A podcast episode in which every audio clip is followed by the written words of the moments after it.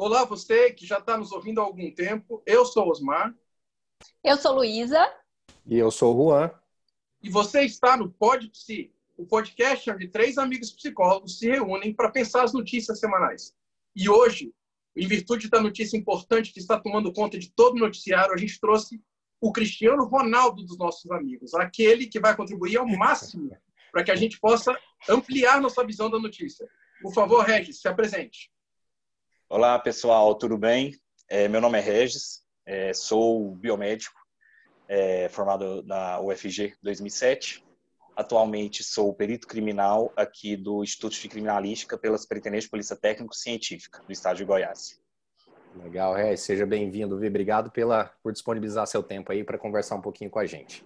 Obrigado a vocês pelo convite e estamos aqui para a gente discutir esse assunto importante que está tão em, em voga agora na, nos meios, nas mídias sociais. Obrigado pelo convite. É, e, e, e, o objetivo da gente convidar o Regis é que muitas vezes a gente discute coisas que para a gente são apenas teóricas. Mas ter alguém que vivencia isso, que passa por isso, faz com que a, a nossa forma de entender, até mesmo de empatizar com isso, e transformar essa luta numa luta entre irmãos que todos somos, eu acho extremamente importante isso.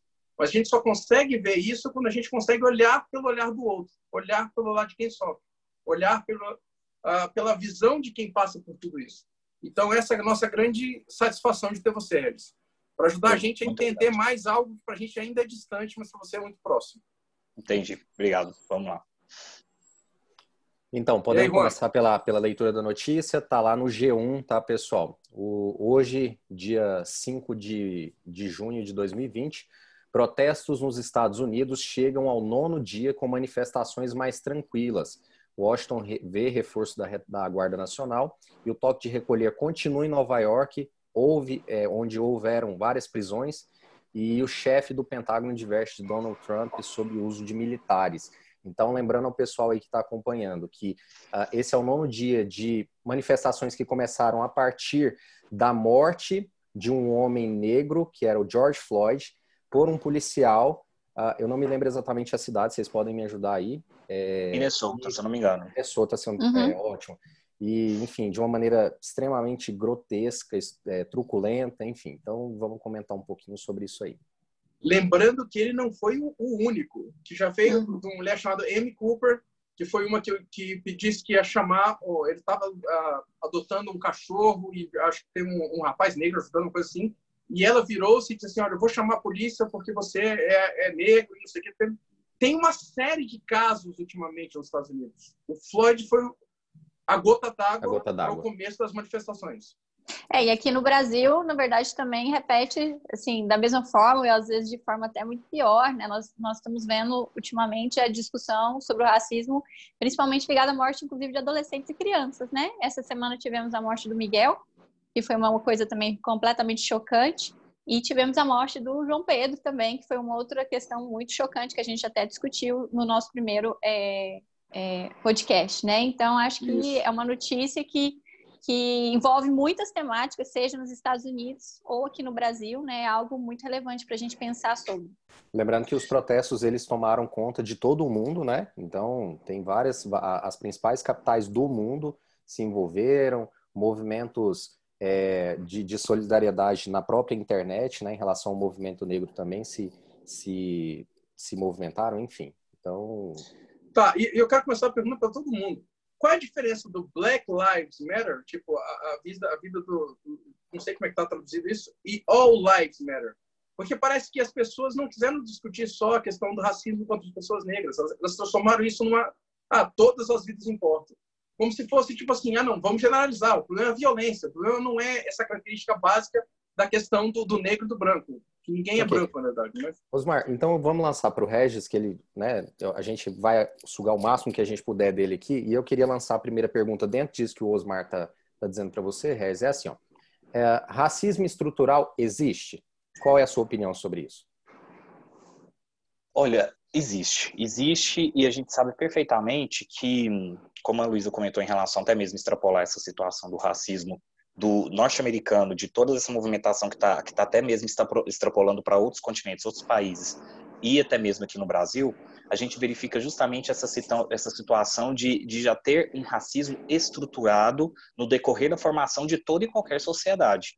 Né? Infelizmente, a gente sabe que que à medida que as sociedades foram sendo formadas, né, a formação sócio-histórica de cada sociedade sempre teve vinculado o negro como lado mais fraco, como aquela, como aquela pessoa que ela é mais é, propensa a ser violenta, que ela é mais propensa a ser até mesmo uma, uma fonte potencial de contaminação, digamos, né, de saúde, é, que pode ser utilizada para trabalhos árduos, trabalhos duros, é, que pode ser escravizado.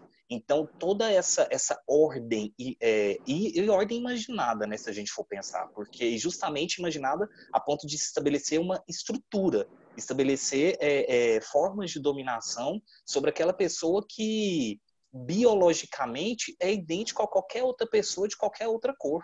A gente só tem uma, uma é, é, até puxando, digamos, para o lado da, da, minha formação, da biologia, né, da, da área das ciências biomédicas, a gente só tem uma expressão diferente de fenótipo como qualquer um. Então, todos nós somos seres humanos e essa, essa estruturação, essa, esse racismo, ele, ele, ele se embasou, ele imaginou essa ordem, né, justamente para criar formas de dominação, né. Então, existe racismo, racismo estrutural, sim, e sem dúvida, e é algo que cada vez mais tem que mostrar justamente que racismo não é uma forma de classificação, não é uma forma de você poder criar uma dominação sobre outra pessoa. A partir do momento que existe essas ordens imaginadas, você já tem uma estrutura típica para a construção de um racismo, de uma de uma discriminação, né? Legal. Aí me faz pensar, por quê? De onde que vem o nosso medo? Porque eu, eu acho que, que você desqualificar o outro, você é, colocar ele numa posição inferior a você, ou tentar tirar do outro o valor dele de igual, tem que ter um propósito político, econômico e ou social. Sabe? Por que foi eleito necessariamente o negro para isso? Tipo, não tem lógica, não tem lógica. Será que é medo do, do, potencial, da força, medo de alguma coisa? Por que eleger o negro para isso? Ou, ou por que eleger a questão de cor para isso, sabe? Eu, eu tô é, é, quebrando é, minha cabeça há algum tempo já. Entra até, entra até mesmo na questão da superioridade, né, de eugenia, da superioridade racial, de achar que o, a, a cor branca, a raça branca, né, é, é uma é a, a, a, digamos a, a referência do que é ser humano. Eu acho que isso é uma forma de é, uma, é, uma, é até uma pergunta mesmo igual você, é, e que a gente vive fazendo em relação a isso, né, Omar? Tipo, o porquê mesmo de do negro ser justamente o, o, o, lado mais fraco, aonde a gente vai poder dominar sobre ele somente por conta de uma questão de cor, né? Então, assim, é, e, e, lógico que isso é reforçado cada vez mais quando a gente verifica o, todo o processo histórico, no Brasil, principalmente, que teve um sistema escravocrata, nos Estados Unidos, da mesma forma que teve um sistema escravocrata, e que, assim, só veio para reforçar justamente, ou até mesmo para quem é da época, né, para quem viveu na época, para os senhores, enfim, para os grandes latifundiários, né, para os escravocratas da, escravocratas da época, que é para reforçar mais ainda né, essa, essa, essa, esse lado discriminatório. Então, o, o, é, o, o problema é justamente toda essa formação histórica da sociedade. Você me desculpa interromper, mas é porque você está falando de reforçar, e eu tenho uma outra pergunta e eu queria saber o que vocês acham nesse sentido. Uh, quando surge a notícia da morte, aí veja, veja a manchete. Policial branco mata homem negro, né? Uh, e claro que isso indigna qualquer um. Você acha que pelo fato de se destacarem, né, as características é, é, como é que fala? Fenotípicas. Fenotípicas, né? Ótimo. É. fenotípicas da cor de pele, uh, não reforça esse esse essa perpetuação daquela discussão entre negros e brancos, quando na verdade nós deveríamos, deveríamos nos indignar pelo fato de um homem, né, mesmo um policial, matar um outro homem independente do que ele fez, o que, que você pensa sobre isso? Eu, eu penso que é um reforço. Isso daí é uma questão de do, do da famosa do famoso é, o chamado que a notícia quer dar, quer, quer, quer é passar né, ali para o leitor, para reforçar justamente que, olha, um policial branco matou aquela pessoa negra, aquele, né, o vendedor negro, um, um professor negro, que for. Então, ele, ele é, é uma forma de reforço. É uma e forma você acha de que isso auxilia nas discussões? Não, eu acho que não auxilia. Eu acho que as discussões elas têm que conduzir de uma outra forma, né? Eu acho que a partir do momento que a, a, o, o, o, aquele veículo ele quer informar, eu acho que ele, ele pode informar de uma forma que não seja, digamos, chamativa ao ponto de reforçar aquela né, aquela discriminação existente. Então, você quer informar, você não quer, digamos, criar, igual o pessoal fala, né, chamar atenção, criar o imóvel. Lógico que eles tentam fazer isso com, como forma de ser um atrativo, mas eu acho que mais do que isso, é, é, é, o, a, a, o, o, o principal é informar. E no decorrer do texto, sem dúvida, da reportagem, você poderia muito bem esclarecer isso. E, lógico, ter todos aqueles embasamentos informativos que, nossa, de fato, teve uma situação discriminatória aqui. Mas agora, quando você reforça a questão fenotípica da cor, para mim é um reforço a mais, sim, desse dessa discriminação. Aí a gente, é, tá, eu... a gente... Ah, vai, Luiz. Não, é porque assim, ouvindo o Osmar, né, e ouvindo o, que, o questionamento do Juan, é, mas principalmente o que o Osmar falou, assim, né, por quê? Por que esse lugar, né, foi colocado esse lugar do negro? É, que necessidade é essa que nós temos, né, de, de diminuir outras pessoas, né, para alimentar essa relação de poder. Eu fiquei pensando nisso. Eu acho que dentro da, quando a gente pensa no desenvolvimento da civilização humana, a questão do poder, né, da necessidade do poder, uh, do poder de um sobre o outro, a gente vê isso em todas as civilizações, né? É, inclusive essa questão do, da escravidão, ela passou por, é, por vários povos diferentes ao longo de toda a história. Então, eu acho que o ser humano, pelo menos é assim que eu vejo, o ser humano ele tem essa necessidade, né? Tem essa atração pelo poder. E ter poder implica em ter poder sobre outras pessoas, em subjugar outras pessoas a esse poder, né? Eu acho que o poder é algo muito afrodisíaco para boa parte das pessoas. Eu vejo isso nos, nas relações mesmo, nas relações afetivas, que é onde eu trabalho mais, né? Eu vejo como existem dentro dos relacionamentos amorosos também relações de poder e, quando, e como isso é atraente e sedutor para muitas pessoas e como a gente precisa é, ter cuidado com isso, né? É, então, eu, eu penso muito nesse sentido, que a nossa necessidade de olhar para um outro ser humano e falar que ele não tem o mesmo valor né, que eu, ou ele não tem a, a mesmo potencial, as mesmas capacidades, vem muito dessa minha necessidade de me ver poderosa e que isso faz com que eu me sinta melhor em relação a quem eu sou, me sinta é, melhor diante do mundo e diante das pessoas. Yeah. E é algo que a gente precisa trabalhar profundamente, né? Como sair desse lugar de poder para ir para um lugar de irmandade. Porque enquanto houver poder, existe uma hierarquia e sempre, existe sempre alguém por cima e alguém por baixo, né? E, e, e, nesse sentido, é impossível pensar num, na desconstrução de um racismo se a gente continuar nessas relações de poder. O problema é que no Brasil, a gente meio que piorou o quadro, porque a gente associa o racismo a uma questão também econômica. O caso do Miguel, o caso do João Pedro, todos eles são também vivências em comunidades não tão, vamos assim, comunidades, não são, não vou dizer carentes, mas comunidades né, que não têm o mesmo nível, o mesmo padrão. E aí uhum. a gente junta a questão do, do aspecto socio, uh, econômico, do aspecto fenotípico. E aí a gente transforma tudo isso numa questão de é negro, é pobre, uh, morreu. Esse caso é. do Miguel, ele é chocante, porque é um completo, um completo desrespeito à vida humana. É uma completa entrega a você não vale nem, vou empurrar você para fora de casa, você que se vire. Não, você não existe. Cara. Você não existe. É assim, você não existe. Você e um cachorro, o cachorro fica, você sai. Não existe é. isso, cara. Sim, é, essa, essa, questão que a, que a Luísa falou é importante porque é o seguinte: quando, quando a gente vê, verifica justamente essa questão de todo o processo, não tem como a gente discutir a questão da discriminação do racismo sem pensar nessa, nessa, nessa questão do processo histórico, de, de, desse controle da sociedade, controle da massa em geral. A partir do momento em que se estabeleceu, durante a evolução humana, o processo de coletivização, ou seja, ter um coletivo, fica difícil a gente, é, digamos, ficava difícil né, ter o controle sobre todos aqueles. Então, uma forma de se controlar foi justamente começar a ter essa, essa prática segregatória, né? Achar que não, mulher não pode, é, negro não pode, lógico, é aí que entra a questão do, de, do todas as vidas importam, né, que o Osmar tinha, tinha, tinha comentado inicialmente. Mas especificamente do, do negro, né, a gente sabe perfeitamente que ele foi intensificamente utilizado do, ao longo de toda essa, do, ao longo de toda, toda a história, né, da, da humanidade, como mão de obra escrava, como uma raça inferior, como uma raça que poderia ser perfeitamente dominada, a ponto de ter esse controle de poder, controle da massa, a ponto de é, exercer esse prazer de se ter o poder.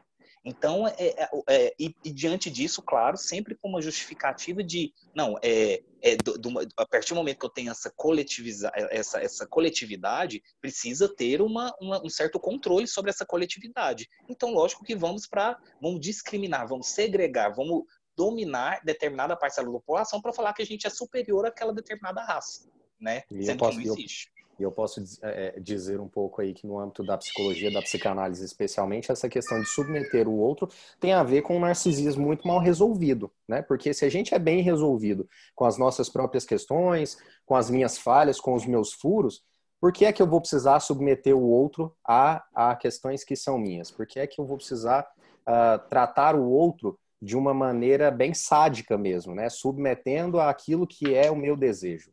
Então, eu acho que é, é, é bem Não, por aí também. Mas, e nesse aspecto evolutivo de sociedade, é interessante também entender que, e isso foi um comentário que estava vendo de um cara chamado Trevor Noah, do, do, acho que é do New York Times ou do Washington Post, mas assim, era um vídeo que ele estava discutindo e falou assim, ah, as pessoas estão reclamando, ah, mas é, esse tipo de, de lutas, de é, invasões que estão fazendo em lojas ricas, tudo isso. Aí isso não, isso não é bom para a vida social. O cara diz assim, a sociedade é um contrato que todo mundo faz para viver em sistema de igualdade. Então, a gente, como sociedade, escolhe determinadas regras e determinadas pessoas para ajudarem a coletividade, a vida comum. A partir do momento que essas pessoas que estão em posições de organização, posições hierarquicamente ah, de função superior dentro do controle, à medida que elas não dirigem é, essa mesma igualdade social para todas, elas não tratam do mesmo jeito a sociedade, que sociedade nós estamos falando? Que vida social coletiva nós estamos fazendo, falando? Não existe uma vida social coletiva se só quem recebe é um grupo e só quem sofre é outro grupo.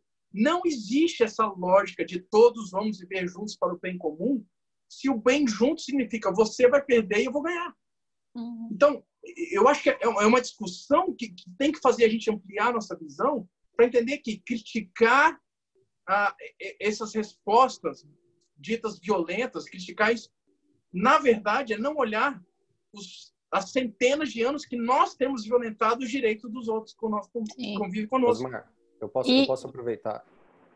Eu posso aproveitar Quem a tua pergunta para aproveitar a tua deixa, eu queria fazer uma outra pergunta para o Regis, né, diante de tudo que a gente está vivendo, porque grande parte dos, do, dos é, é, vale lembrar que grande parte dos protestos que estão tendo, né, é, alguns pacíficos, mas a grande maioria acabaram, né, em violências, em quebradeira, em saque, e nós sabemos bem que nos Estados Unidos tem duas, se a gente pode dizer assim, duas linhas é, de, de, de, pensamento. Uma que vem de, de, pelo menos aqui eu me lembro, né? Uma que vem de Martin Luther King, que é uma coisa um pouco mais pacífica, né? Inclusive, é, I Have a Dream, que, que é o famoso discurso dele, onde ele fala sobre toda essa pacificidade, de que você conquista com pacificidade.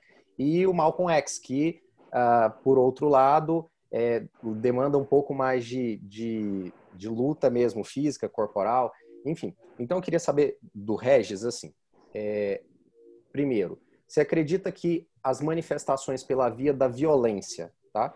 Elas são uma saída? E uma segunda pergunta, você acha que diante desse racismo estrutural, desse racismo histórico, né, que nós temos, é, e o que atualmente os movimentos negros eles buscam, como que eu posso classificar, uma resolução ou uma vingança? Qual seria a sua opinião sobre isso? Primeiro, é, em relação à primeira pergunta da violência, não. Eu não concordo que, que a, a via é, que, que a gente possa resolver essas formas de manifestações seja por meio da violência. Não, uma vez que é, justamente você só vai reforçar aquilo que foi utilizado justamente como forma pra, de segregação. Então você vai estar utilizando a violência da mesma forma que foi utilizada durante, é, que foi utilizada como uma prática, né, digamos, majoritária para é, ter aquela a discriminação e todo o preconceito racial existente né, é, em favor do negro. Então, eu não concordo, não tem que, que partir para essa prática violenta. Eu acho super, eu acho inválido e é, às, às, vezes até mesmo injusto, porque a gente sabe perfeitamente que algumas situações são é, práticas violentas, é, digamos, de graça, né? É, justamente a ponto de, de a, às vezes acontecer até mortes. Então, não concordo. E em relação à segunda pergunta, eu não diria que é uma forma de vingança, não. Eu diria que é uma forma de, de luta mesmo, é uma forma de mostrar, olha só, estamos em pleno século XXI e isso não deveria existir nunca, nem um dia de toda a formação do homem não deveria existir na vida de ninguém. Então, eu acho que não é uma forma de, de vingança, né? Mesmo porque a vingança também reforça até mesmo, já, já a gente volta até mesmo à primeira pergunta, que é você vai estar às vezes reforçando justamente aquela, aquele poder indevido, aquela violência indevida, aquela segregação desnecessária indevida. Então, a gente, é, eu, não é para, não encaro né, como opinião, não encaro isso como uma forma de vingança. Eu acho isso que encara como uma forma de, de um grito de de alerta, de, sabe, de, de basta, de chega, né? É lógico que tem excesso dos dois lados também em relação à violência, uhum. seja por parte de quem controla a, a, a, ali o, o, os, as manifestações e sejam os manifestantes também. Tem manifestantes, por exemplo, que eu, eu acho, por exemplo, desnecessário ter todo aquele saqueamento de lojas como está acontecendo. Mas, infelizmente, isso daí é por conta de indivíduos, de literalmente mesmo bandidos, infelizmente, que é, aproveitam a oportunidade para fazer esse tipo de crime, para praticar esse tipo de delito. Mas, ao mesmo é. tempo, eu já acho que, que essa, essa prática do excesso, né? O, é, o excesso para o lado de quem está contendo ali a manifestação, né, que no caso é a polícia, né, no caso são as forças policiais, é, principalmente com as pessoas negras, eles cometem, acaba cometendo justamente excessos, né? Justamente por conta de toda aquela, aquela imagem negativa que tem, mas lógico que excessos é, a gente acaba, eu, eu, acabo não concordando e mesmo assim a violência também não concordo. Eu acho que não pode ser tratado dessa forma. É, eu queria só fazer uma, uma reflexão sobre essa questão da, da violência em especial, né? É claro que sim, que a violência é destrutiva e muitas vezes ela invalida todo o movimento, né? Um movimento que ele é importante e quando existe uma manifestação violenta, é, todo o, o, sentido né, da manifestação começa a ser questionado a partir disso, né? Mas é, eu entendo que é perfeitamente compreensível, é compreensível a raiva, sabe? O Osmar estava falando assim que dentro de uma formação da sociedade existem contratos, né? Foram feitos contratos é, onde existe uma confiança nas, na, nas entidades organizadoras da sociedade.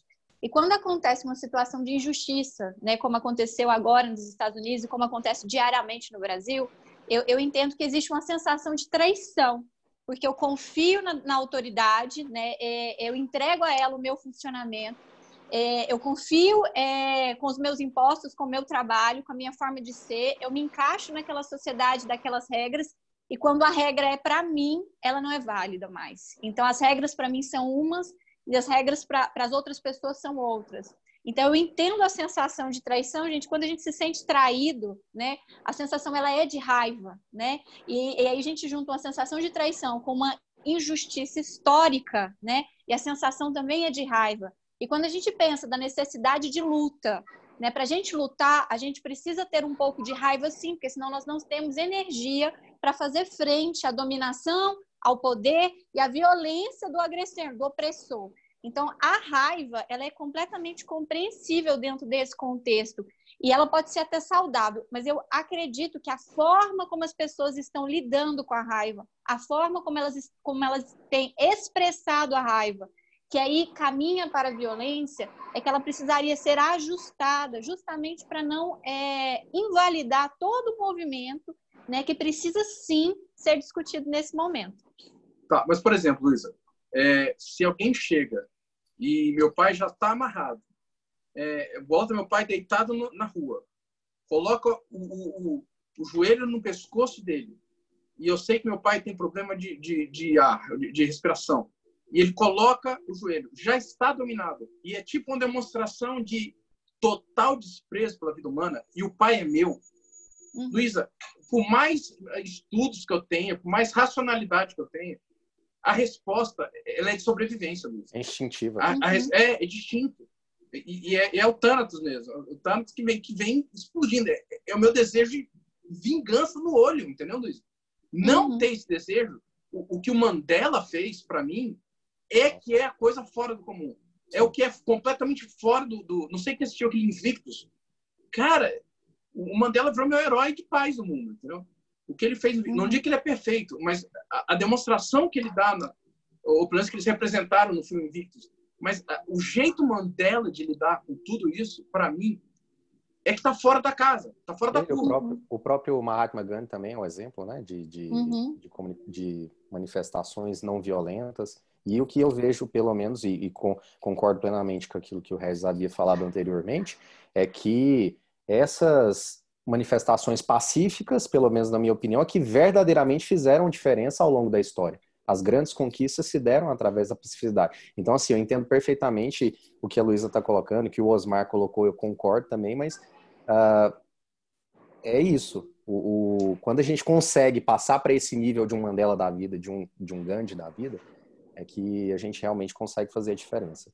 É, não, é, e, e, e, vai, todo mundo. Todo mundo tá falando agora, vamos lá. É. Fala, Regis, fala, Regis. Não, Regis, só queria Regis é o, um pouquinho. Regis é o herói. É o nosso convidado é, hoje, então tem maior, tem maior fala. Não, não, só queria reforçar um pouquinho em relação ao que estava comentando do que o Osmar falou em relação ao policial. Aquilo ali não é demonstração nenhuma de raiva, para começar, né? Tipo, ele pegando o que a Luísa falou, que foi excepcional. É, não justifica raiva, por exemplo. Um policial tem uma raiva de determinada pessoa que, mesmo porque ele nem demonstrou nenhuma nenhuma forma de, digamos, de ameaça, de perigo naquele Sim. momento, porque ele estava apenas é, que tinha suspeitado que ele ia, ele ia comprar algo com uma nota falsa, se eu não me engano, né? Gente, eu, vocês, qualquer pessoa pode ser sujeita a esse tipo de situação. Uhum. Então, não estava demonstrando nenhum tipo de ameaça ou de perigo, a ponto até mesmo do policial que mostrou, eu, né, digamos, dentro de uma força policial, posso dizer que não teve, ele mostrou que não tem preparo nenhum para abordar e principalmente para demonstrar que, olha, caramba, o cara, ele não tem nenhum perigo. Ele está apenas comportando uma nota falsa, averigua o que, que é. É a questão da base, justamente do diálogo, da conversa, da, da abordagem policial. Então, aí mais ainda reforça o porquê que ele tomou aquela atitude. Será que se um cara fosse branco, ele teria aquela atitude? Não teria. Você tá uhum. entendendo? Então, assim, e, e, teria toda essa movimentação. E, e outra coisa, e aquilo, aquilo dali, é lógico que ele não é policial apenas aquele dia. Ele já vem sendo policial há vários anos. Imagina de fato quantas e quantas vezes ele abusou o poder daquela forma.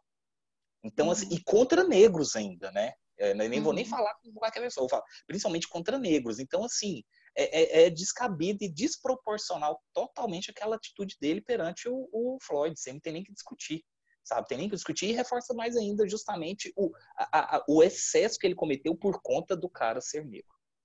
É, e a expressão dele, né, Regis, assim, eu vi, o, eu vi o, o, vídeo e é uma cena horrível, horrível de se ver. Eu também né? não gosto de cagar. É, é, é, é horrível, assim, você fica com aquilo na sua cabeça mas a expressão do policial, ela não é uma expressão de raiva, é uma expressão de poder, é uma, uma expressão de prazer em ter poder, né? Desprezo, é, Luísa, é desprezo. É, é, eu tô, sabe, dando a mínima para você. Não faz, cara, é que isso para mim é no âmago, mas então, é, é, orgânico é, isso. É, eu acho que, mas eu acho que é mais do que só desprezo, sabe? Não é só eu hum. te desprezo, é eu tenho, eu te desprezo e ainda tenho poder sobre você, entendeu, Osmar? Porque o desprezo pelo desprezo é eu não tô nem aí para você, você não existe, você não é nada. E no, no, caso dele, é um desprezo pela vida e eu ainda tenho o poder de tirar a sua vida, sabe? Para mim fica muito. Aquela cena, para mim, é uma cena que, que fala muito dessa coisa de como eu tenho poder sobre a sua vida e como eu sabe tenho prazer coisa... em ter poder sobre a sua vida, sabe? Sabe aquela coisa do, do corpo fala? A Sim. posição até mesmo da postura corporal dele sobre o Jorge, ele já diz aquela coisa do poder. Então ele tá Sim. com a mão na cintura, com o joelho, e ele tá assim, ele tá todo erguido. Ereto, todo ereto. Assim, justamente. E, e, e, a pessoa que tem poder, qual que é, ela não vai ficar curvada ou ela fazendo alguma força, não, ela vai estar tá com aquele corpo simplesmente ereto, mostrando a superioridade, cabeça para frente, e o cara Sim. tá ali forçando. Então, o, o, corpo dele fala claramente o poder Sim. que ele está exercendo, o abuso de poder que ele estava exercendo Sim. ali sobre o, sobre o Floyd. Uhum. E, e, essa é a lógica social. Porque qual é, o que aconteceu com ele? Foi despedido da força policial. Cara, ele acabou com uma vida e ele só perdeu o emprego. Mas provavelmente ele vai ser condenado, não? Não, agora ele já foi indiciado. Ele já, já. Agora já foi, Sim. né, e tudo mais. Mas, mas, se, não, mas se não tivesse é. gerado toda essa comoção é. mundial, é, Teria acontecido exatamente, Exatamente. É, tinha sido, inclusive, só ele, aí agora foi, foi ele é, foi é, prestaram queixas, né, com, com o grupo todo, né, porque, mas isso foi por causa da manifestação mesmo, não foi exemplo, algo natural. No Brasil, no Brasil, que o, acho, não sei se a lei passou, mas que eles queriam aprovar a lei de que quando a polícia está no desempenho do seu do, do seu serviço, ela tem total liberdade de matar quem ela quiser sem, sem ter imputação de culpa. Vocês lembram? Da... Não sim, sei se eu, eu, eu, eu mencionei já certo. Mas é uma sim. porta aberta para esse tipo de ação. É uma sim. porta aberta para esse tipo de ação, entendeu?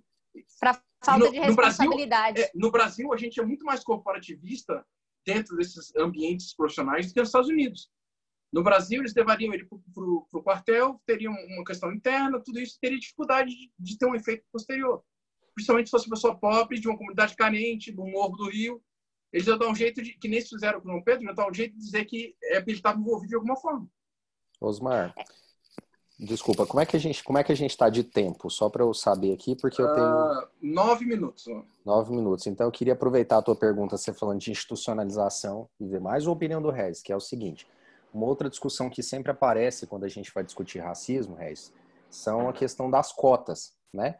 E tem um, saiu um edital, se eu não estou enganado, acho que foi na Universidade do Paraná, em que eles instituíram, inclusive, para entrar na cota, né, é, características. Então, o, o, sujeito ele tinha que ter um crânio assim, tinha que ter a tonalidade de pele até determinada assim, tinha que ter o lábio assim. Então, características, né, é, é, fenotípicas que remetessem ao. Não aprendeu a palavra nova hoje. É, não, não, é porque eu estava na dúvida de genético e fenotipo, enfim. É, e é porque, enfim, o Osmar me atrapalhando aqui, deixa eu tentar fazer a Sempre, ué, sempre, aí... tá muito sério o nosso negócio.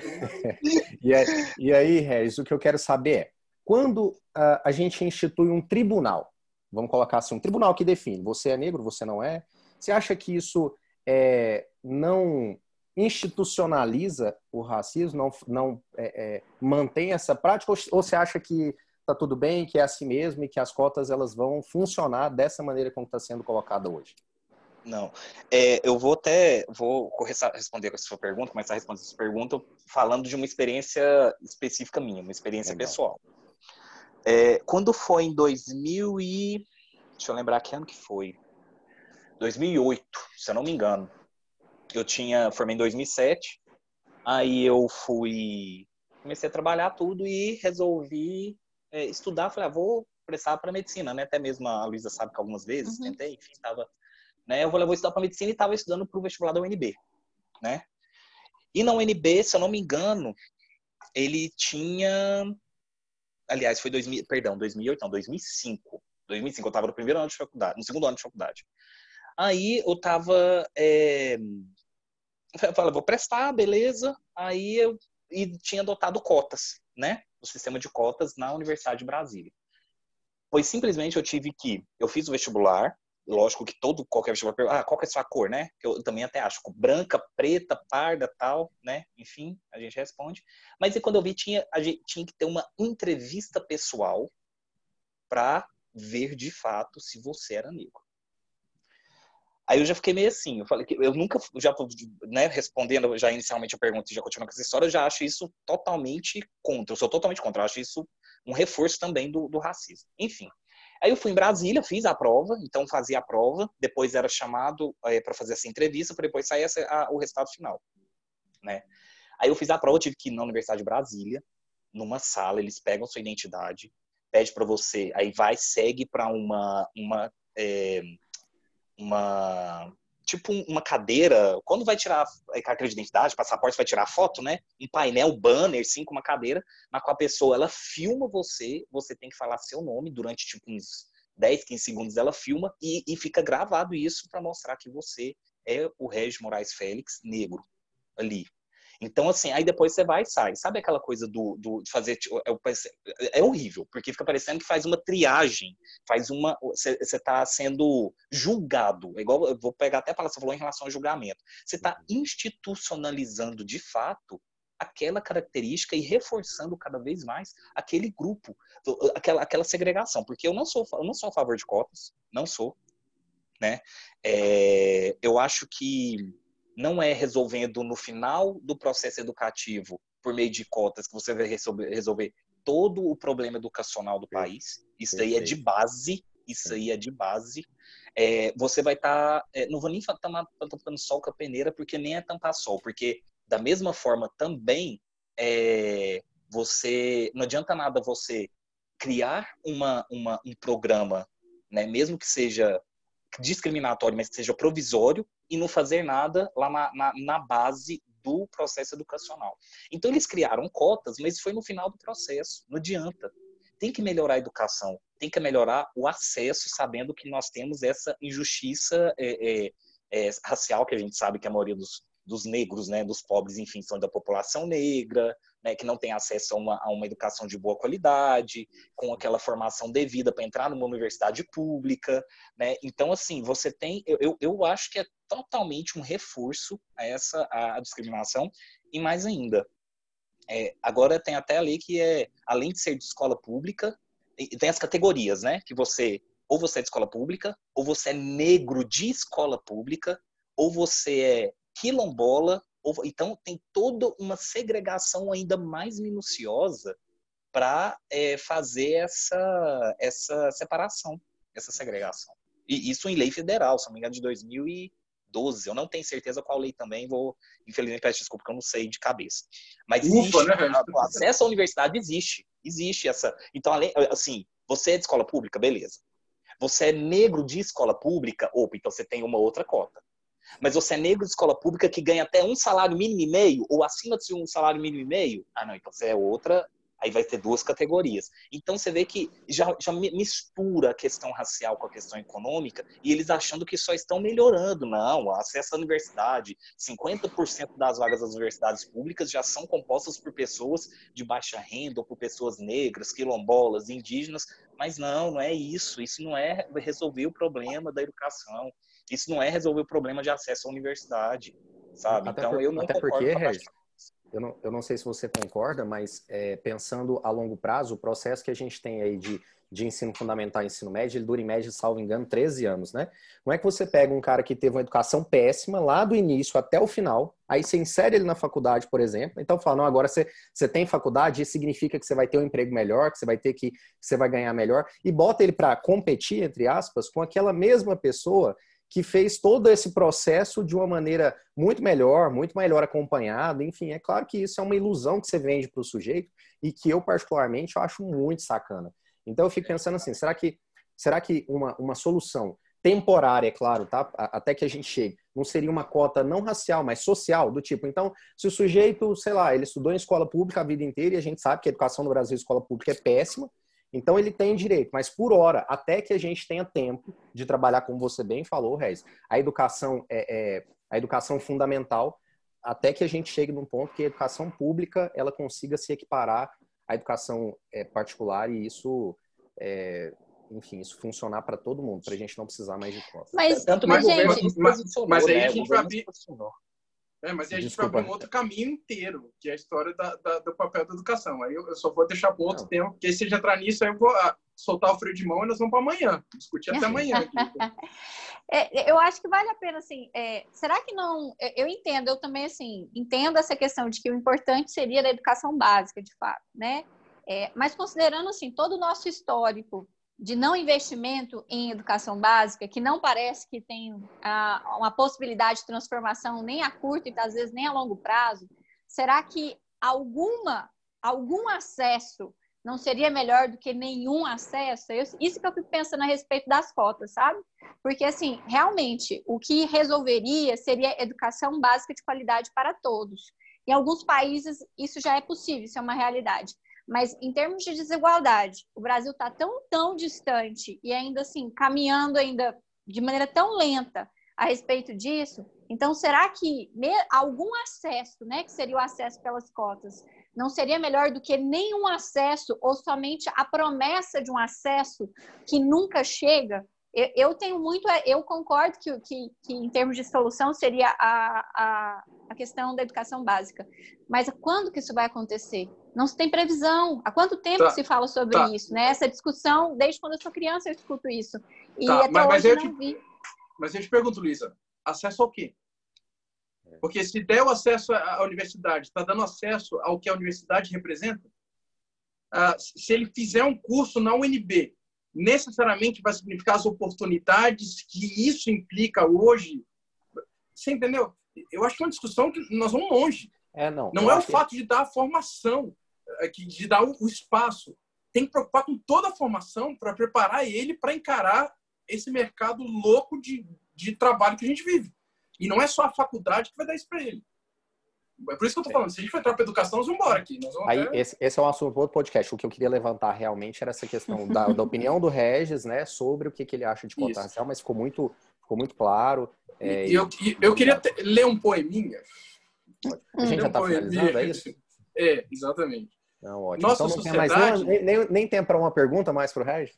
Não, eu vou te passar o contato do Regis depois, aí você passa uma mensagem para ele. Nossa sociedade, que sociedade? Essa triste e cruel realidade.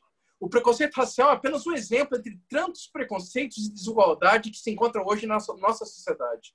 Isso não é nada mais do que a falta de evolução da mentalidade humana. Eu me pergunto, para que preconceito? Essa pergunta fica sem resposta.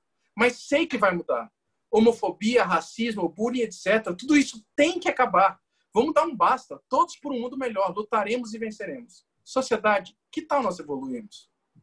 É, o texto é de Edmar Luiz Miller. Legal. Eu acho que é que uma coisa legal para a gente pensar. Que tal a gente crescer? Né? Que tal a gente superar Muito essas bom. questões? Uhum. Gente, é isso.